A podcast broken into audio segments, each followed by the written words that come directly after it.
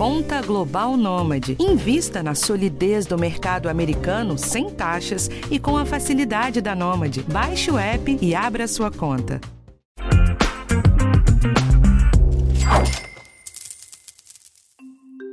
Eu quero acreditar que você que está aqui com a gente toda semana para saber como fazer um bom uso do seu dinheiro tenha juntado uma graninha em 2021. E além de poupar, eu espero que você também tenha conseguido ao menos começar a investir. Convenhamos que num ano que nem esse já venceu quem aguentou o preço da gasolina do mercado, né? Mas a gente vai conhecer hoje quem se deu realmente bem e escolheu os melhores investimentos do ano que passou.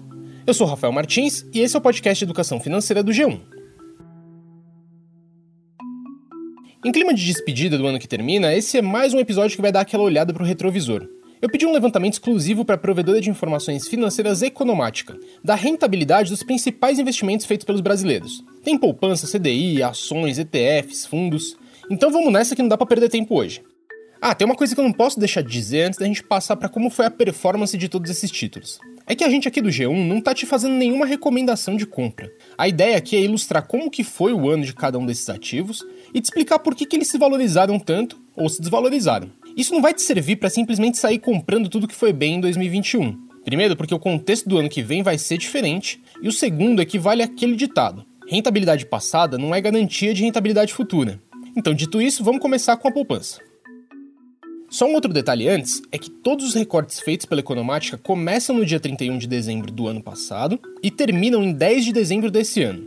A gente pegou essa data limite para poder preparar e gravar esse episódio para você, tá bom? Nesse período, a poupança teve um rendimento de 2,03%. E aí você já sabe, a inflação do país está em dois dígitos. Então isso significa que o rendimento real da poupança foi negativo. E o nosso repórter Darlan Alvarenga tem acompanhado a evolução da poupança no G1 e mostrou numa matéria da semana passada que essa rentabilidade negativa já está presente há mais de 15 meses. A gente só tem os números da inflação até novembro, né? Mas subtraindo o IPCA do rendimento da poupança em 12 meses, o saldo fica negativo em 7,35%. E com a alta da taxa Selic, a rentabilidade da poupança voltou para a regra antiga, que passa a ser de 0,5% ao mês, mais a TR que está em zero. É um ganho bem pequeno e também não ganha da inflação. Tem um outro texto do Darlan que explica tudo isso. Se você quiser ver mais, eu vou deixar o link das duas reportagens dele na matéria desse episódio lá no G1. E já que a gente acabou de falar de poupança, eu vou complementar aqui com o CDI.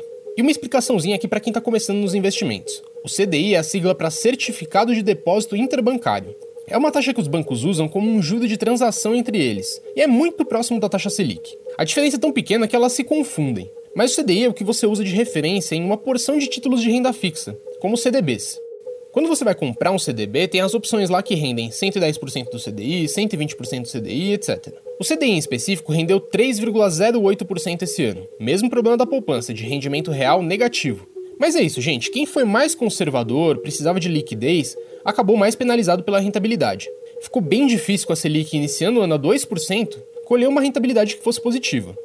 O que dá para te adiantar é que a taxa de juros subiu bastante esse ano e deve continuar em 2022. Na última reunião do cupom, ela chegou a 9,25% ao ano, e a expectativa do mercado é que ela suba para 11,25% nas primeiras reuniões do ano que vem.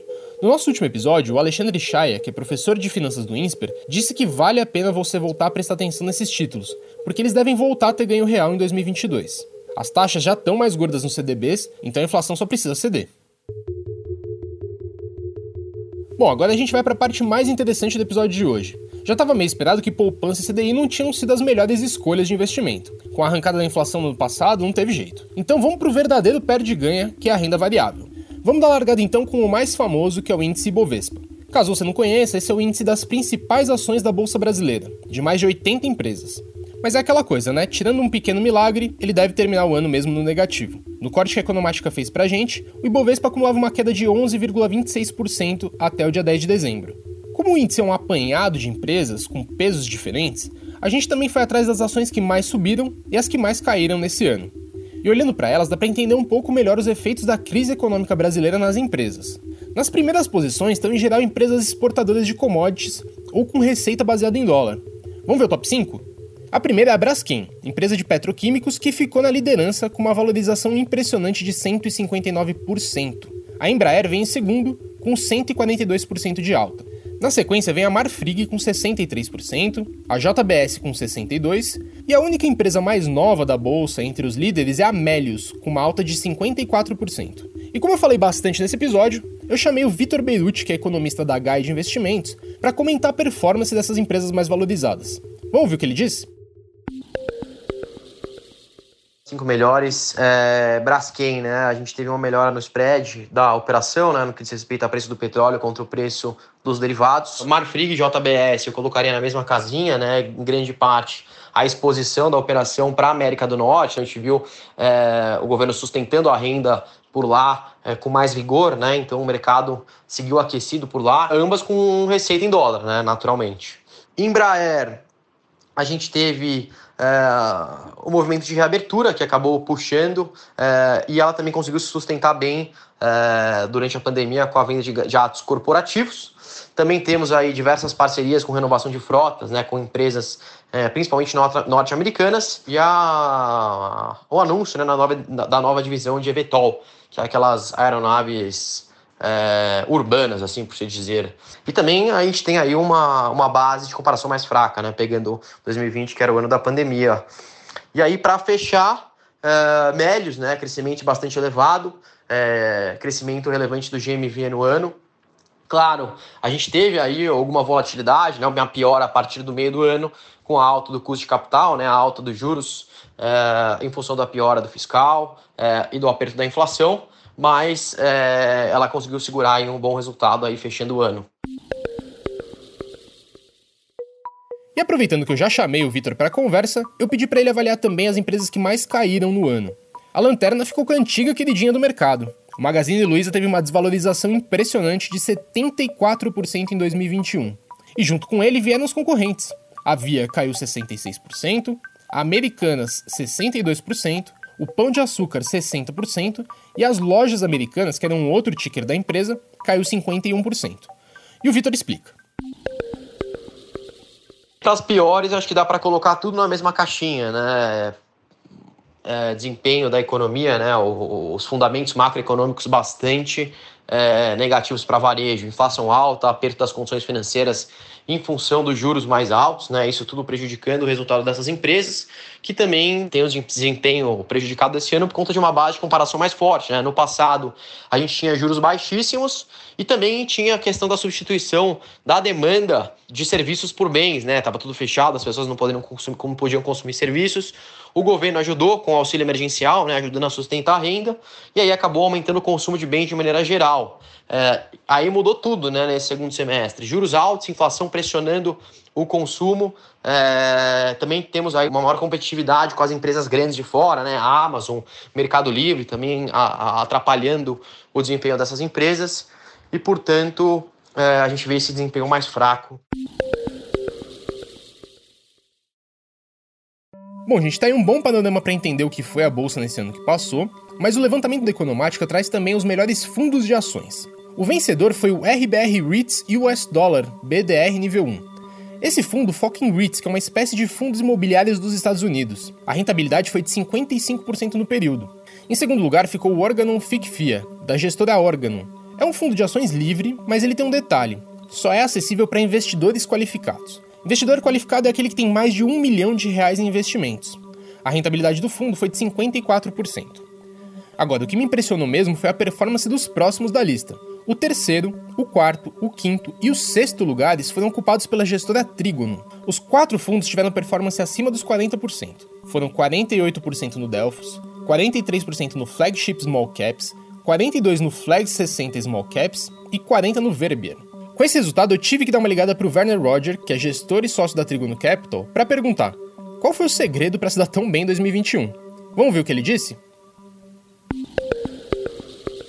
Então, na realidade, a gente não segue os índices de referências, tá? Então, quem seguiu a Bovespa ou índices small caps, qualquer seja, está negativo, você vai estar tá negativo também. Minha estratégia como gestor, né, já desde 2015 que eu sigo essa estratégia, que na verdade a minha rede de proteção não é para causar ganhos, mas me proteger de perdas, tá?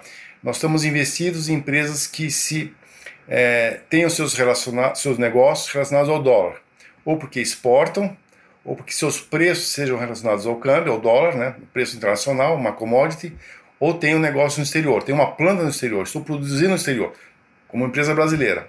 Então eu diria assim que 70% da carteira está de alguma forma diretamente ligado ao dólar. Né? Se você pensar que o dólar em 2019 estava abaixo de 4, né? se não me engano a média foi 3,95, agora 5,60, a sua receita aumentou em 40% sem você fazer nada. Você imaginou a margem, o lucro, né? a competitividade de empresas que eu não precisei investir, eu não precisei reduzir custo, nada. Simplesmente, se eu faturava um bi, estou faturando bi 400 sem fazer nada. Você tem uma ideia, Rafael? Quando eu pego as 10 principais posições da Trígono, todas as carteiras, junto tudo, como se fosse uma carteira só, as 10 maiores posições, nenhuma está negativa esse ano em relação a, a desempenho. Todas positivas, né? Bom, gente, se dá para tirar uma lição disso tudo é que ficou muito clara a importância do dólar nos ativos, né? O Werner me explicou também que os fundos da Trigon não apostam nos ativos dolarizados, mas nas empresas brasileiras que se beneficiam do câmbio. Eu falo isso porque a Economática também separou pra gente os ETFs que tiveram maior rentabilidade nesse ano. Eu te lembro aqui, ETFs são aqueles fundos negociados na bolsa que acompanham índices. O Ibovespa é um índice, o Nasdaq é outro índice, por aí vai. E adivinha quais se destacaram? Os que são expostos ao dólar. Em primeiro lugar vem o iShares US Technology, com retorno de 47,83% e foco nas empresas de tecnologia dos Estados Unidos. Em segundo veio o iShares US Financials, com 42,09% de retorno e foco nos bancos americanos. E para fechar o pódio, tem o iShares Global Technology, com retorno de 39% e carteira global de tecnologia.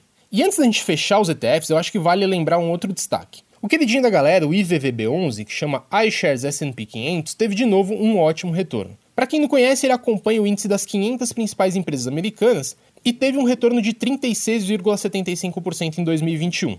E para comparar, os índices que seguem o Ibovespa, como o BOVV11 e o BOVA11, recuaram 9,41% e 9,52%. E só para a gente não deixar de mencionar também, o pior ETF de 2021 foi o FIND11, que é um índice que acompanha o setor financeiro da Bolsa Brasileira. O retorno foi negativo de 19,53%. Pois é, eu falei bastante hoje, mas eu juro que eu tô chegando no final.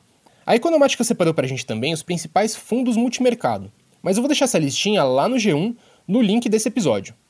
Como eles usam estratégias muito diferentes, fica mais fácil você pesquisar cada um deles e entender como eles funcionam com o nome registrado por lá. É só procurar a matéria desse podcast em g1.globo.com/economia. E antes da gente fechar, eu falei bastante do dólar, mas eu não dei a valorização dele no ano aqui, né?